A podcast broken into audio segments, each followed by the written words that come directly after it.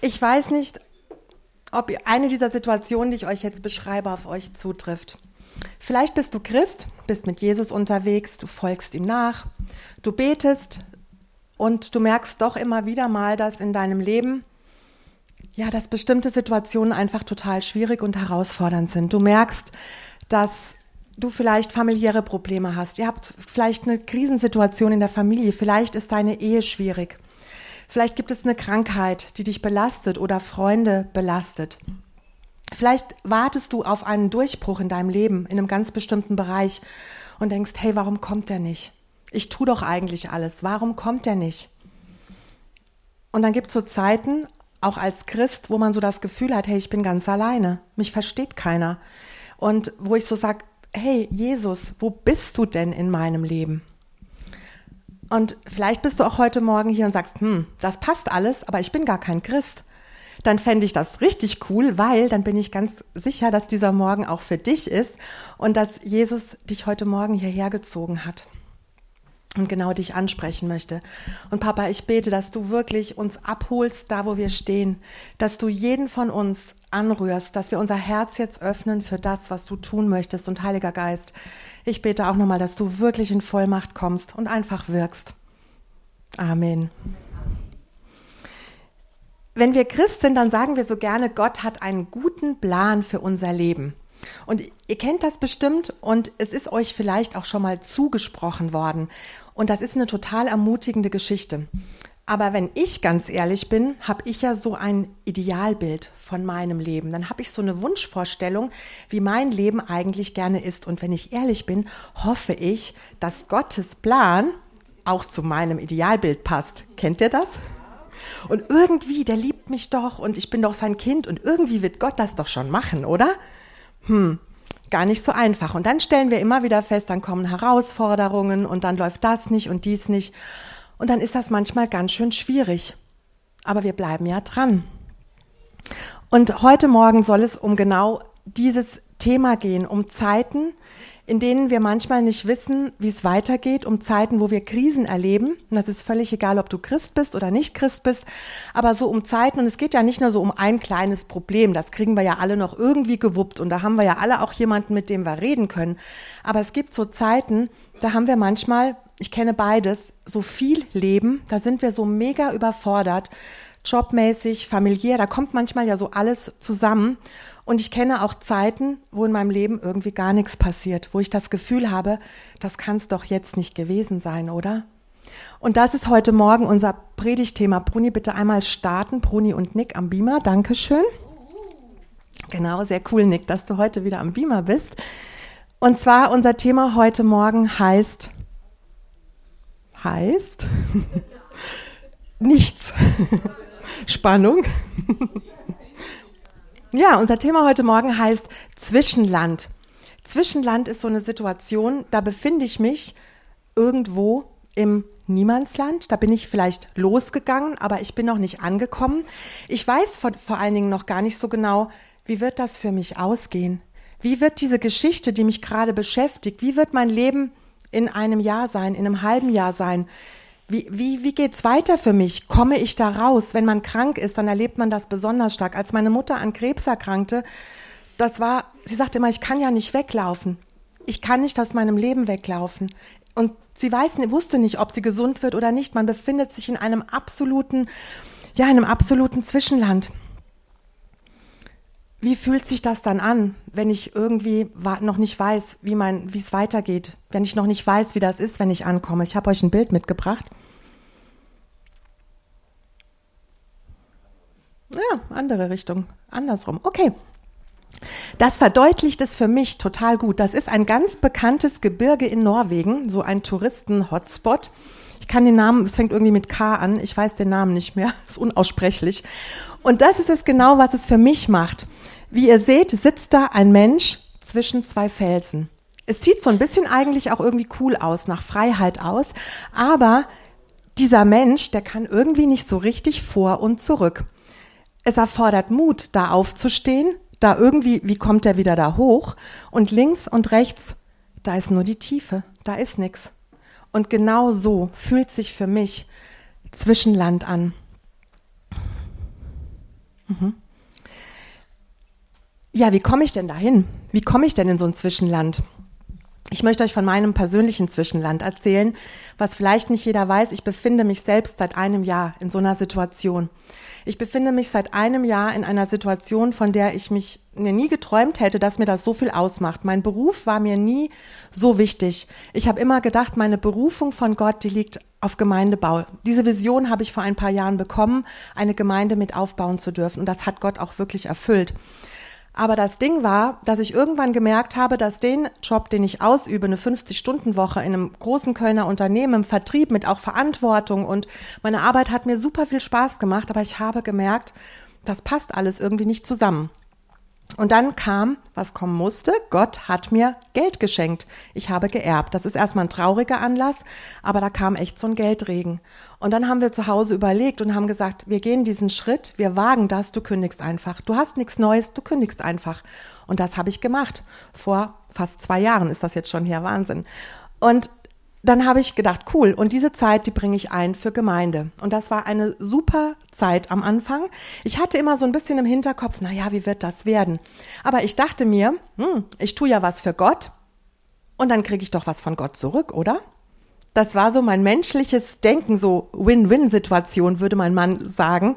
Ähm, Gott sieht auch das, was ich tue, aber sein Zeitplan, der ist ein anderer als meiner. Und dann ging das so los, dass ich ähm, irgendwann war es klar, dass diese Zeit zu Ende geht. Ich kann nicht nur von Luft und Liebe leben, sondern es war klar, ich muss mich wieder auf Jobsuche begeben. Und das habe ich dann auch gemacht. Und dann habe ich mich vor einem Jahr beim Arbeitsamt gemeldet, arbeitssuchend. Und dann habe ich gemerkt, oh, das macht ja was mit mir. Ein Beruf gibt mir auch eine Identität, obwohl mir der Beruf gar nie so wichtig war. Und ich habe gemerkt, oh, ich gehe jetzt dahin und dann sagen die mir, na ja, Sie haben zwar einen tollen Lebenslauf, Sie haben ja viel gemacht, aber man darf es ja nicht so laut sagen, sie sind eigentlich zu alt für das, was sie sich vorstellen. Köln ist voll von jungen Absolventen von der Uni, die verdienen kleines Geld und sie sind zu teuer und zu alt. Ich war geschockt und dann habe ich mich beworben, war aber noch total ermutigt, dachte, Gott macht das schon. Und dann bekam ich eine Absage nach der anderen. Eine. Ich habe 40 Absagen gehabt nachher. Ja, und das war, das hat was mit mir gemacht. Und ich habe in der Zeit trotzdem noch an Gott festgehalten. Ich habe gesagt, Gott, du wirst mir was geben. Ich weiß das. Und dann dauerte es. Und dann dauerte es. Und dann bekam ich, vor einem halben Jahr habe ich mich auf eine Stelle beworben und habe gedacht, das ist es jetzt. Es war eine Stelle, die war Teilzeit, es war ein christliches Unternehmen, ein sozialer Träger, eine Diakonie in der Verwaltung. Und ich dachte, das passt super, 25 Stunden, ich wollte ja stundenreduziert arbeiten. Und ich dachte, sehr cool. Und dann war das aber so eine Geschichte, es war eine Krankheitsvertretung. Und ich hatte jeden Monat die Zitterpartie, kommt derjenige wieder, was man jemandem natürlich wünscht, aber für mich war es schrecklich, weil ich immer wusste, ich muss vielleicht wieder gehen. Und dann kam der Super-GAU obendrauf, das wissen die meisten. Ich habe mir nach ganz kurzer Zeit in diesem Unternehmen die Hand gebrochen. Was natürlich auch für ein Unternehmen schlimm ist. Das Unternehmen stellt jemanden ein zur Unterstützung und derjenige fällt aus. Und in mir drin ging so eine Druckmaschinerie los. Ich muss wieder fit werden, Gemeinde lief weiter. Es war für mich, das letzte halbe Jahr war für mich eine ganz, ganz schwierige Zeit. Und ich habe am Anfang versucht, alles irgendwie zu wuppen und alles irgendwie zu stemmen. Und ich habe gemerkt, mein Leben gerät in eine Schieflage. Und ich dachte mir, Gott, wie bin ich hier hingekommen? Ich war so überfordert und so erschöpft und habe immer gedacht, ich muss weiter funktionieren. Das war so mein Zwischenland. Manchmal, seht ihr, kommen wir ins Zwischenland, weil wir uns selber in so eine Situation begeben. Wir machen vielleicht einen Fehler oder wir, wir machen was, wo wir denken, das geht gut aus und wir sind dann stecken wir irgendwann in so einer Situation fest. Manchmal passieren äußere Umstände, wie eine Krankheit, wie ein Verlust. Und wir können gar nichts dafür und stecken auch fest und wissen nicht, wie es weitergeht.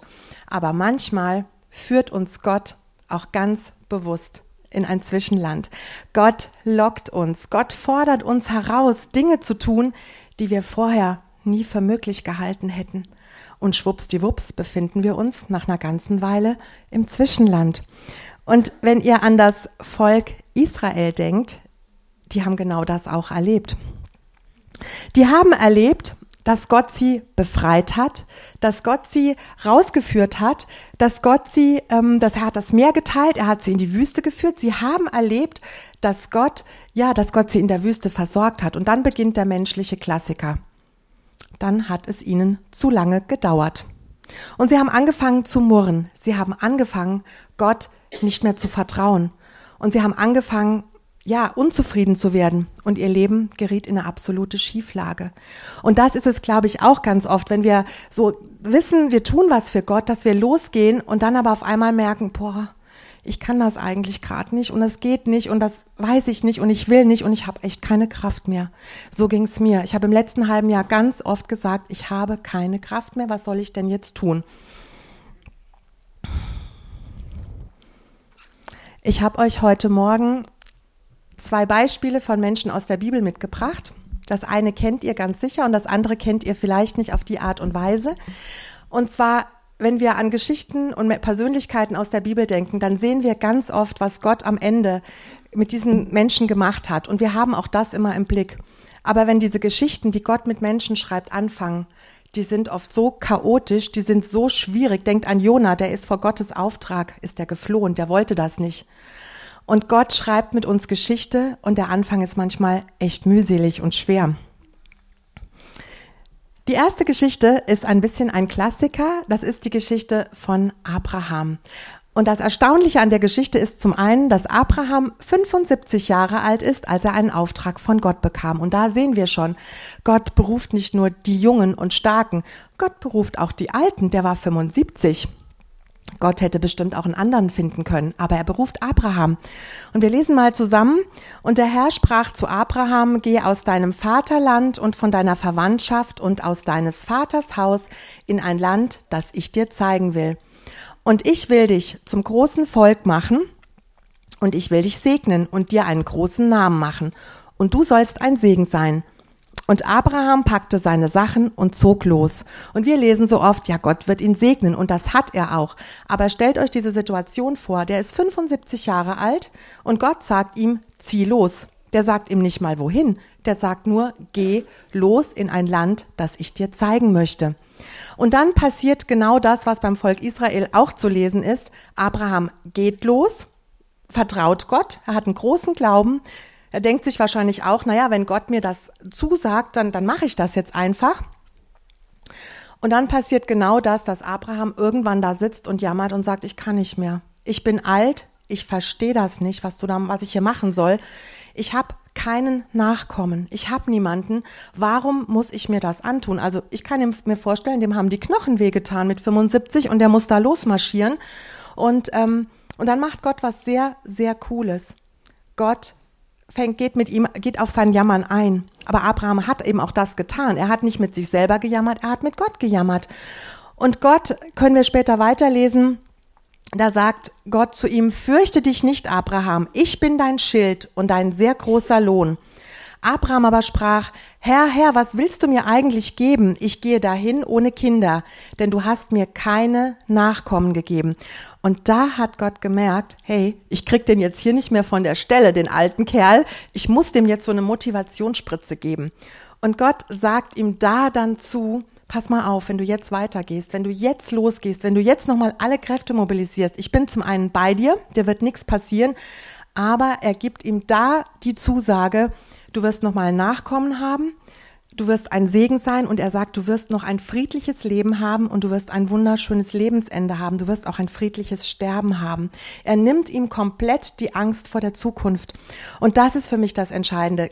Er bekommt den Auftrag, er geht los, er jammert, was ich total verstehen kann. Und dann kommt Gott und sagt, pass mal auf, ich bin doch da. Und dann sagt er, okay, ich gehe weiter. Das ist wirklich eine tolle Geschichte. Und was für ein toller Typ dieser Abraham ist, oder? Die nächste Geschichte ist eines meiner absoluten Lieblingsbücher in der Bibel. Es ist das Buch Ruth. Es ist auf den ersten Blick, wer es kennt, eine Geschichte, die liest sich so ein bisschen banal. Die liest sich so zwei Frauen, die so mit ihrem Rotkäppchenkörbchen durch die Gegend ziehen und so ist so ein bisschen Frauenfreundschaft. Aber in dieser Geschichte steckt noch viel, viel mehr. Die Vorgeschichte ist, Ruth ist die Schwiegertochter von Naomi. Naomi war mit ihrem Mann in einem fremden Land, in, im Land Moab, und dort haben die Söhne der beiden zwei Moabiterinnen geheiratet. Eine davon war eben Ruth. Und dann passierte Folgendes, die Männer der Familie starben nach und nach. Ich gehe mal davon aus, dass die Frauen nicht schuld daran waren, aber alle Frauen blieben übrig. Und wenn man diese Zeit kennt, da sind drei Frauen übrig, die, die Schwiegermutter und ihre beiden Schwiegertöchter, die hatten keine Versorgung mehr. Die standen in einer absoluten schwierigen Situation. Und das ist genau das, wenn von außen was in unser Leben kommt, wo wir echt nicht wissen, wie es weitergeht. Da ist auf einmal ein Umstand da, da bricht dir alles weg, deine Versorgung bricht weg. Und dann stehen diese drei Frauen da und überlegen, was machen wir denn jetzt? Und dann ist eigentlich für Naomi klar, ich will wieder zurück, ich will in meine Heimat, ich will zu meinem Volk zurück, ich ähm, habe noch Verwandtschaft, ich mache mich auf den Weg. Und ihre beiden Schwiegertöchter beschließen, okay, wir gehen mit dir. Das waren zwei tolle Schwiegertöchter und die hatten auch bestimmt ein gutes Verhältnis, sonst hätten die das nicht gemacht. Und dann lesen wir zusammen weiter. Ruth sagt dann aber zu den beiden, Kehrt doch um, meine Töchter. Warum wollt ihr mich unbedingt begleiten? Ich werde keine Söhne mehr zur Welt bringen, die eure Männer werden können. Kehrt um, meine Töchter, geht. Ich bin zu alt, um wieder zu heiraten. Und Orpa küsste ihre Schwiegermutter zum Abschied. Ruth aber wollte sie auf keinen Fall verlassen. Da forderte Naomi sie auf, schau, deine Schwägerin kehrt zu ihrem Volk und zu ihrem Gott zurück. Geh doch mit ihr. Aber Ruth erwiderte, Besteh nicht darauf, dass ich dich verlasse. Ich will mich nicht von dir trennen. Wo du hingehst, da will ich auch hingehen. Klassiker ist ein toller Trauspruch. Viele nehmen den auch bei Hochzeiten. Wo du hingehst, da will auch ich hingehen. Wo du bleibst, da bleibe ich auch. Dein Volk ist mein Volk und dein Gott ist mein Gott. Wo du stirbst, will ich auch sterben und begraben werden. Nur der Tod kann mich von dir trennen. Wenn ich dieses Versprechen nicht halte, soll der Herr mich hart bestrafen. Und Naomi merkte, dass Ruth darauf bestand, mit ihr zu gehen, und so versuchte sie nicht mehr, sie zur Umkehr zu überreden. Und zu zweit setzten sie ihren Weg nach Bethlehem fort. Beide kommen heil in Bethlehem an, und das ist auch schon so ein Wunder. Die zwei wandern da völlig schutzlos durch die Gegend. Und eigentlich müsste man doch da sagen, Naomi müsste doch jetzt dankbar sein, oder? Sie musste diesen Weg nicht alleine gehen. Sie hat eine tolle Schwiegertochter, die sie begleitet. Und dann wird ihr erstmal bewusst, ich bin in so einer beschissenen Situation. Ich habe nichts mehr. Ich bin zwar jetzt bei meiner Verwandtschaft angekommen und die heißen sie auch willkommen und die dürfen sogar in einem Haus mitwohnen. Aber da wird ihr bewusst, wie ihr Leben eigentlich gerade ist. Und auch da passiert das. Sie fängt an zu jammern. Und sie sagt, Gott, ich, Gott hat mich verflucht, Gott hat mich bestraft, ich, ich habe nichts mehr. Und das ist auch so ein Klassiker, dass wir, wenn wir in so schwierigen Lebenssituationen sind, das habe ich selbst schon erlebt, dass wir dann wirklich nur noch auf das sehen, was gerade nicht gut ist. Und nicht mehr das sehen können, was eigentlich in unserem Leben doch noch da ist. Da war noch eine Ruth an ihrer Seite. Was tut denn Ruth? Jetzt könnte man ja sagen, ich meine, für die war es echt schwer. Sie war eine Ausländerin, sie sprach die Sprache nicht und sie hatte auch ursprünglich einen anderen Glauben.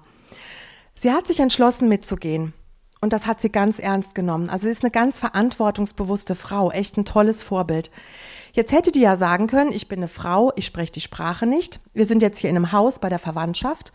Jetzt setze ich mich mal gemütlich da ans, ans Feuer. Ich habe ja alles erfüllt. Ich habe meine Schwiegermutter begleitet habe meinen Part erfüllt. Jetzt könnte ja Gott was tun und vielleicht kriege ich ja noch mal einen netten Mann. Ruth macht was ganz Tolles. Sie übernimmt Verantwortung für ihr Leben. Sie sagt, nee, ich will nicht, dass andere sich um mich sorgen. Und sie geht los und sie sammelt auf dem Feld die Ähren ein, die übrig geblieben sind von der Ernte. Sie sorgt für Nahrung und das Einkommen für ihre Schwiegermutter und für sich. Sie ist sich nicht zu schade dafür. Das ist auch was ganz Tolles. Sie ist sich nicht zu schade dafür. Sie hat Anstand und Würde und sie weiß, wer sie ist. Sie sagt irgendwann in diesem Buch, ich bin hier nur eine Ausländerin.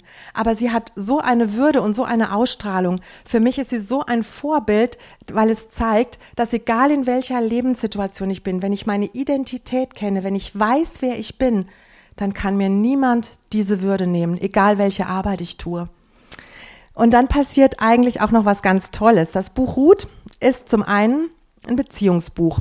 Es ist ein Buch über eine Frauenfreundschaft, das ist auf den ersten Blick sichtbar. Es ist ein Buch über Loyalität, über Hingabe, über Gehorsam. Sie macht nämlich auch Dinge, wo man denkt, oh nee, die will ich nicht machen. Ihre Schwiegermutter sagt schon, naja, eigentlich muss schon wieder ein Mann ins Haus und guck mal in meiner Verwandtschaft, da ist noch einer.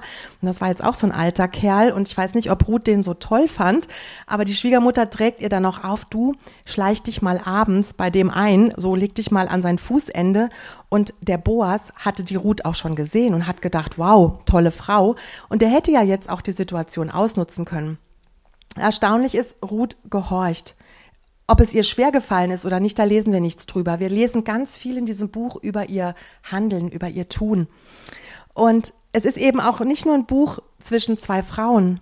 Es ist auch ein Buch zwischen einer Beziehung zwischen Mann und Frau zwischen einer Freundschaft, wo Boas, der damals noch gar nicht wusste, dass er Ruth mal heiraten wird, der hat die Situation nicht ausgenutzt. Der hat gesehen, da ist eine ganz tolle Frau und er hat sie geachtet, er hat für ihren Schutz gesorgt und er hat sie geehrt. Das Buch Ruth ist auch ein Gemeindebuch. Wenn einer jammert, Jana hat eben gesagt, wir sind Familie. In der Familie fetzt man sich auch mal. Aber wenn einer jammert, dann ist auch einer da, der zuhört. Dann ist auch einer da, der sagt, komm, du weißt vielleicht den Weg gerade nicht, aber ich weiß ihn. Und wenn du gerade vielleicht in einer Situation bist, wo du sagst, ja, ich hab, mir geht's gerade gut und alles ist super, dann überleg vielleicht mal, für wen kannst du eine Ruth sein? Und wenn du niemanden kennst, dann frag Jesus, der kennt Leute, die gerade jammern. Ruth und Naomi, die waren damals im absoluten Zwischenland. Man liest wirklich gar nichts, ob Ruth geweint hat, ob es ihr schlecht ging, ob sie gedacht hat zwischendurch, ich will aufgeben. Wir lesen nur etwas über ihr Handeln. Und das zeigt eigentlich, dass die Erfolgsgeschichten, die Gott mit Menschen schreibt, die fangen, der Weg ist immer steinig am Anfang. Der ist nicht immer gleich super. Denkt an die großen Führer, die das Volk Israel hatte oder Leiter. Ähm, die haben am Anfang manchmal Ziegen hüten müssen. Die wurden auf ihre Aufgabe vorbereitet. Ruth, die musste einen steinigen Weg gehen. Und Gott hat nachher ihre Hingabe, ihre Loyalität, ihren Gehorsam, ihr Vertrauen gesegnet. Er hat ihr nochmal eine Familie geschenkt. Gott belohnt unser, unser Tun. Wenn wir Jesus nachfolgen, dann haben wir oft ganz tolle Vorstellungen. Dann haben wir mega Vorstellung, das wird grandios und das ist auch gut, Visionen zu haben. Und wenn dann Stolpersteine unterwegs kommen, die uns manchmal in so ein Zwischenland katapultieren, dann ist es so ganz schwer, dieses Durchhalten ist das Schwere. Das Losgehen ist manchmal einfach, aber das Durchhalten ist das Schwere. Und wenn wir Jesus nachfolgen, dann kostet das auch was. Die Jünger, die haben damals alles stehen und liegen lassen. Wir müssen manchmal Sachen aufgeben. Wir müssen manchmal Sachen zurücklassen. Und wenn wir mit Jesus unterwegs sind, dann kaufen wir auch manchmal die Katze im Sack, weil wir ehrlich gesagt nicht so genau wissen, was auf uns alles wartet.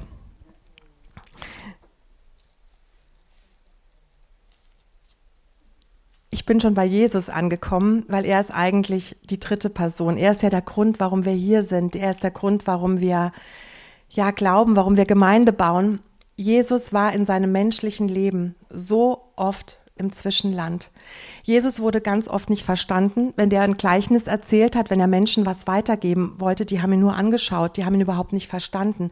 Er wurde verhöhnt, er wurde verspottet, er wurde sogar am Ende seines Lebens von seinen besten Freunden verraten und er wurde verleugnet. Und ich finde, es gibt so für mich eigentlich so eine ganz berührende Szene, ist die, wo er schon am Kreuz hängt und wo, wo er ganz menschlich ist, wo selbst Jesus, der eigentlich immer alles weiß, der jeder Versuchung widerstand, da war Jesus ganz menschlich. Er hat nämlich gesagt, mein Gott, mein Gott, warum hast du mich verlassen? Auch Jesus hat sich in dieser Stunde total alleine und verlassen gefühlt. Und das zeigt mir aber, ey, er weiß, wie es mir geht. Das ist genau das, was ihn menschlich macht, wo ich in dem Moment sehe, Jesus weiß doch, wie es dir gerade geht.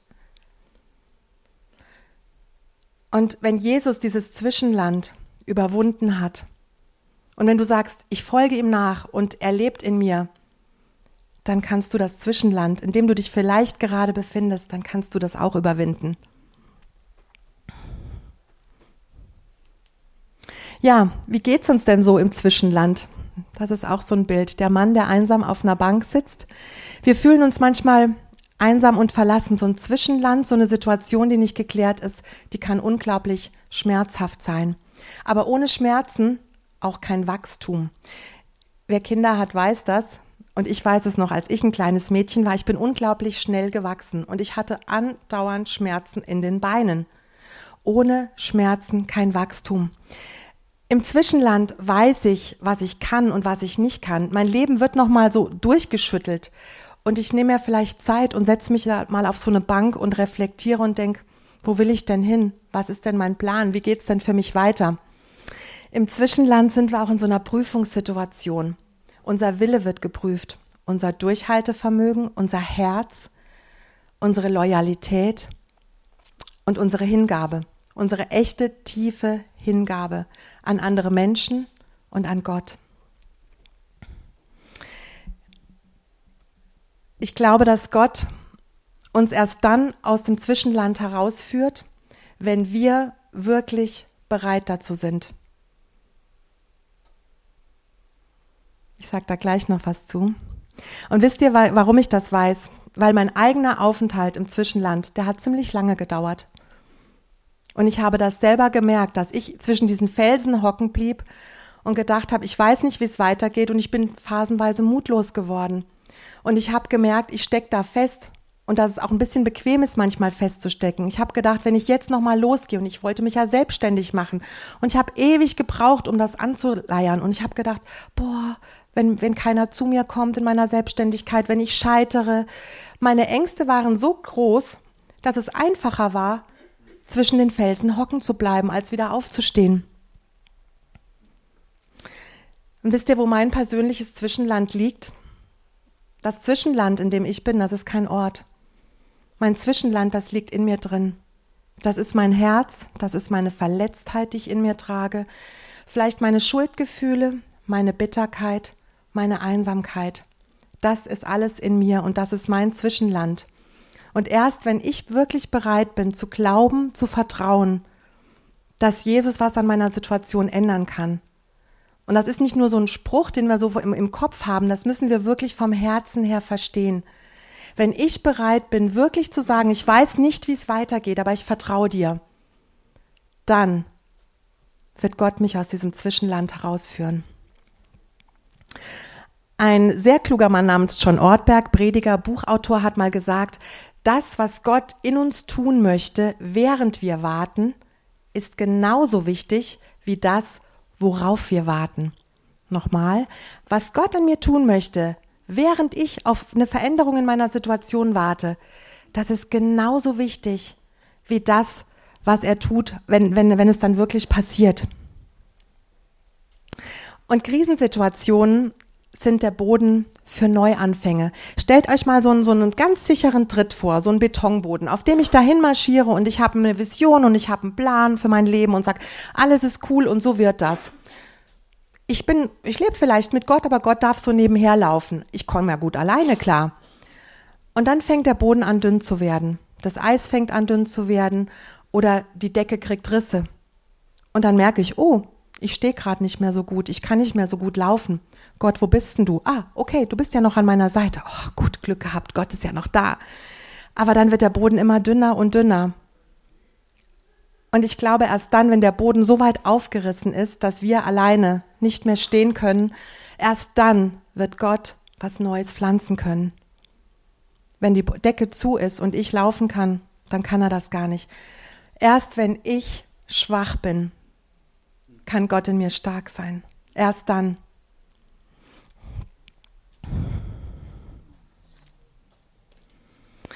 Ich glaube, was auch ganz wichtig ist, was wir eigentlich wissen, ich glaube, was sogar jeder Mensch weiß, auch der, der kein Christ ist, dass Gott Ja zu uns sagt. Und ich glaube, dass es in Krisensituationen ganz wichtig ist, dass wir uns das immer wieder selber mal zusprechen. Gott sagt Ja zu mir. Gott sagt Ja zu mir. Und dann ist die Frage, das, was Gott sich als Plan vielleicht für mein Leben gedacht hat, ist das in meinem Plan? Wir lesen in der Bibel, dass Gott uns die Fülle geben möchte. Aber ist seine Fülle auch meine Fülle? Ich weiß selber, dass nicht alle Lebensträume klappen, das habe ich auch schon oft erzählt. Aber ich habe gemerkt, dass Gott mir was geschenkt hat und gegeben hat, was trotzdem in mir ganz viel inneren Frieden gibt. Manchmal ist das, was Gott für uns vorbereitet hat, viel, viel größer als das, was wir uns vorher erträumt haben. Ich habe neulich eine, einen Podcast von einer jungen Predigerin gehört, die hat gesagt, ich bin sehr froh, dass Gott nicht alle Wünsche in meinem Leben erfüllt hat. Uh, habe ich gedacht, sehr cool. Eine junge Frau am Anfang ihres Lebens und hat schon so eine Weisheit. Manchmal ist es vielleicht auch für irgendwas gut, aber es heißt auch nicht, dass Gott uns unsere Pläne nicht erfüllt. Aber manchmal ist der Weg eben nicht auf Rosen gebettet. Manchmal führt Gott uns einen Weg, wo wir erst einen Umweg gehen müssen. Manchmal müssen wir erst vielleicht einen Dienst tun, den wir überhaupt nicht wollen. Wie dazu berufst du mich? Das kann doch nicht sein. Nee, das ist aber nicht in meinem Plan. Aber genau das ist es vielleicht auf dem Schritt zum nächsten, zu etwas Größerem. Ich habe euch noch zum Schluss drei sehr coole Bibelstellen mitgebracht. Gott sagt Ja zu mir, Johannes 3, Vers 16, weil Gott diese Welt und damit dich und mich so sehr liebt, dass er seinen einzigen Sohn gab, damit alle, die an ihn glauben, gerettet werden und ewiges Leben haben. Ich bin Gott doch nicht egal. Du bist Gott doch nicht egal. Gott schickt doch seinen Sohn nicht ans Kreuz, wenn ich ihm egal bin. Das ist doch, ähm, das wäre doch, da macht Glaube überhaupt keinen Sinn. Ja, Gott sagt Ja zu mir, Matthäus 6, Vers 33. Jesus sagt, trachtet zuerst nach dem Reich Gottes und seiner Gerechtigkeit, dann wird euch alles andere zufallen. Ja, was ist denn alles andere? Das darf dann jeder für sich selber mal beantworten. Ähm, und das ist für mich auch ein ganz, ganz schwieriger Punkt muss ich ganz ehrlich sagen, Jesus immer an die erste Stelle in meinem Leben zu setzen und wirklich immer zuerst nach dem Willen Gottes zu fragen, mir gelingt das nicht immer, da bin ich ganz ehrlich. Ich habe so tausend Ideen und Wünsche und dann denke ich mir, was, das soll ich jetzt wirklich tun für dich? Ach nee, komm, das kann ich nicht gehört haben, oder? Das ist eine Riesenherausforderung. Aber ich weiß, dass Gott uns versorgen wird mit allem, wenn wir das versuchen und einhalten. Und das ist auch eine tolle Bibelstelle, Zephania 3, Vers 17. Der Herr, dein Gott, ist in deinen Mauern. Er ist mächtig und hilft dir. Er hat Freude an dir, denn er liebt dich. Er jubelt laut, wenn er dich sieht. Und das Ding ist, dass wir ganz oft glauben, Gott jubelt mir zu, wenn ich was ganz Tolles mache. Ich weiß nicht, ob Gott jetzt jubelt, weil ich jetzt hier stehe. Vielleicht jubelt er aber genauso über was ganz anderes, über irgendwas, was niemand sieht. Und das ist es. Wir denken ganz oft, wenn ich funktioniere, wenn ich alles richtig mache, dann haben wir auch den Beifall von Gott. Uh -uh. Gott jubelt genau dann, wenn du am Boden bist. Dann hat er nämlich die Chance einzugreifen. Gott hat Abraham angefeuert, als er nicht mehr weitergehen wollte. Er wollte keinen Meter mehr weitergehen. Und dann sagt Gott, hey, ich bin da. Der jubelt genau dann und feuert dich an, wenn du nicht mehr kannst dann jubelt er über dich, weil er dich liebt.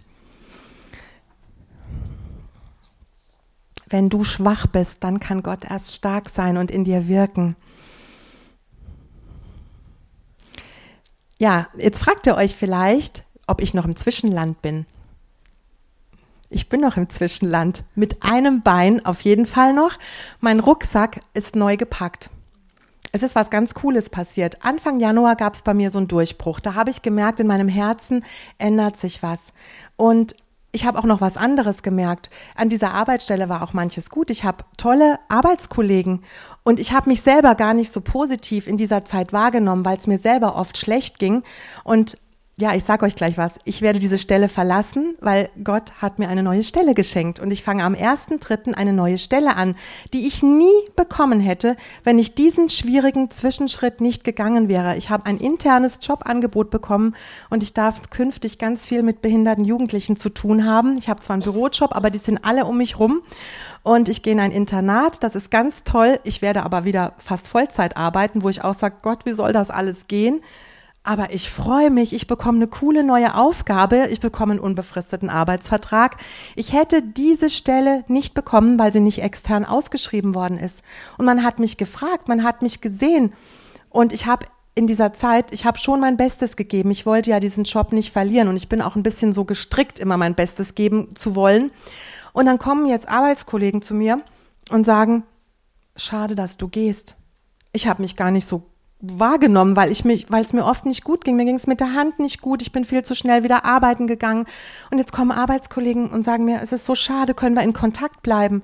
Und ich denke mir, oh wow, Gott gebraucht uns auch an schwierigen, in schwierigen Lebenssituationen. Wir nehmen das nur manchmal gar nicht wahr. Wir können auch dann ein Segen für andere sein. Ich weiß eins, ähm, wenn ich mit Jesus unterwegs bin, dann wird unser Leben nie langweilig. Also wenn du echt Abenteuer suchst, dann folge Jesus nach. Ich glaube, es ist echt so, wenn, wenn, wenn wir den Sturm äußerlich haben, dass wir Herausforderungen haben, dann will Jesus unser Friede sein, dann will Jesus unser Fundament sein. Wir müssen ihn nur lassen. Und wenn dein Leben gerade geprägt ist von einer Situation, wo du sagst, ich weiß nicht, wie es weitergeht, ich fühle mich eigentlich in so einem Niemandsland, ich wünsche mir eigentlich das, was los ist in meinem Leben, dann lass zu, dass Jesus dein Leben in Bewegung bringt. Lass das zu.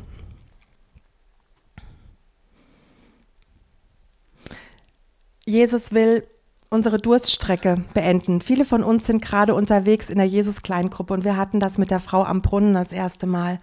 Jesus will uns wirklich von diesem Wasser geben, was unseren Durst nicht nur für eine kurze Zeit stillt. Und man, das ist so ein, so, ein, so ein Bibelvers, den man gar nicht so gut verstehen kann. Wenn man Jesus sein Leben gibt, gibt es auf einmal was in unserem Inneren, boah, das ist Hoffnung, das ist so eine Zuversicht, das ist so viel mehr und man kann das gar nicht beschreiben, aber man kann es immer nur sagen. Trau dich und folge Jesus wirklich bedingungslos nach. Das Leben ist voller Herausforderungen und ich glaube auch, wir wünschen uns manchmal irgendwo anzukommen. Ich glaube, das werden wir nicht. Ich glaube, das wird immer Herausforderungen geben. Aber mit Jesus an unserer Seite, da können wir die wirklich meistern. Und Gott wird dich aus dem Zwischenland herausführen, wenn wir bereit sind zu sagen, ich weiß nicht, wie es weitergeht, ich vertraue dir, ich vertraue dir wirklich. Ich sage das nicht nur so dahin. Und was ich an Gott toll finde, könnt ihr das sehen, diese Hände, die da kommen? Er ruft mich zu etwas Großem, er ruft dich zu etwas Großem. Und bei Gott wird so deutlich, wenn wir die Geschichten in der Bibel sehen, Gott ruft nicht nur die Jungen, die Tollen, die Starken, Gott ruft jeden. Gott ruft jeden. Gott ist es egal, ob du Ausländer bist. Gott ist es egal, wie alt du bist. Gott ist es egal, welches Geschlecht du hast. Gott ist es egal, in welcher Lebenssituation du bist. Er ruft dich und er beruft dich zu etwas, was du dir jetzt noch nicht vorstellen kannst. Ich bin an so einem Punkt in meinem Leben, wo ich wieder sagen kann, ich weiß gerade vieles noch nicht, wie es weitergeht, wie ich das alles auf die Reihe kriegen soll. Aber Gott, ich erwarte das Beste von dir für mein Leben. Und ich will dir mein Bestes geben. Ich will das geben, was ich kann. Das wird mal Tage geben, wo mir das nicht gut gelingt. Und es wird Tage geben, da habe ich das Gefühl, boah, ich habe eine Power und ich kann, mein Mann lacht da hinten. Und er sagt, ja, jetzt übernimmt sie sich gerade wieder. Und es gibt Tage, wo ich denke, ich kann das alles wuppen, weil ich laufe ja auf dem Betonboden, oder? Immer wieder zu sagen, Jesus first, ich richte mich nach dir aus und mit dir bin ich stark, Jesus. Gott sagt Ja zu dir. Sagst du auch Ja zu ihm, bedingungslos?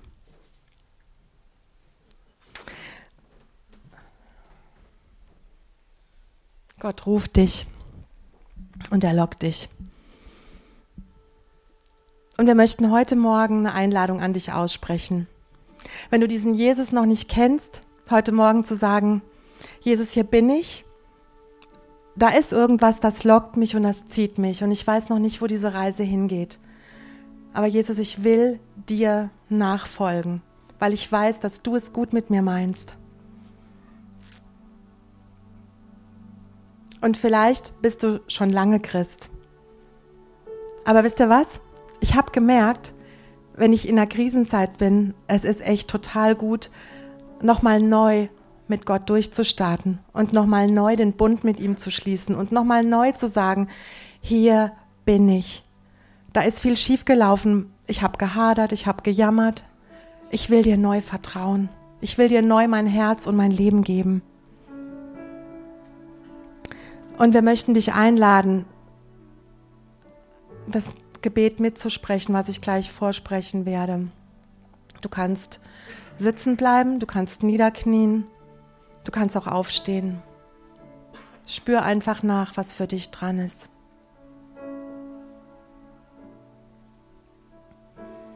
Und Jesus, ich danke dir. Ich danke dir, dass du dein Leben für mich gegeben hast. Ich danke dir, dass du da bist, dass du mich jetzt ansiehst, dass du mich jetzt ganz, ganz liebevoll ansiehst. Ich danke dir, dass du mich wirklich kennst.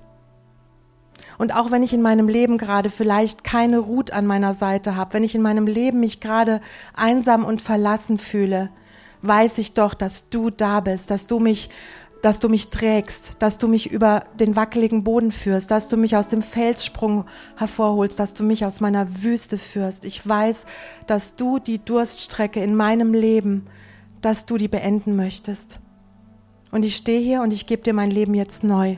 Ich gebe dir das Versprechen, dass ich dir nachfolgen werde. Egal was es mich kostet, ich will dir nachfolgen, Jesus.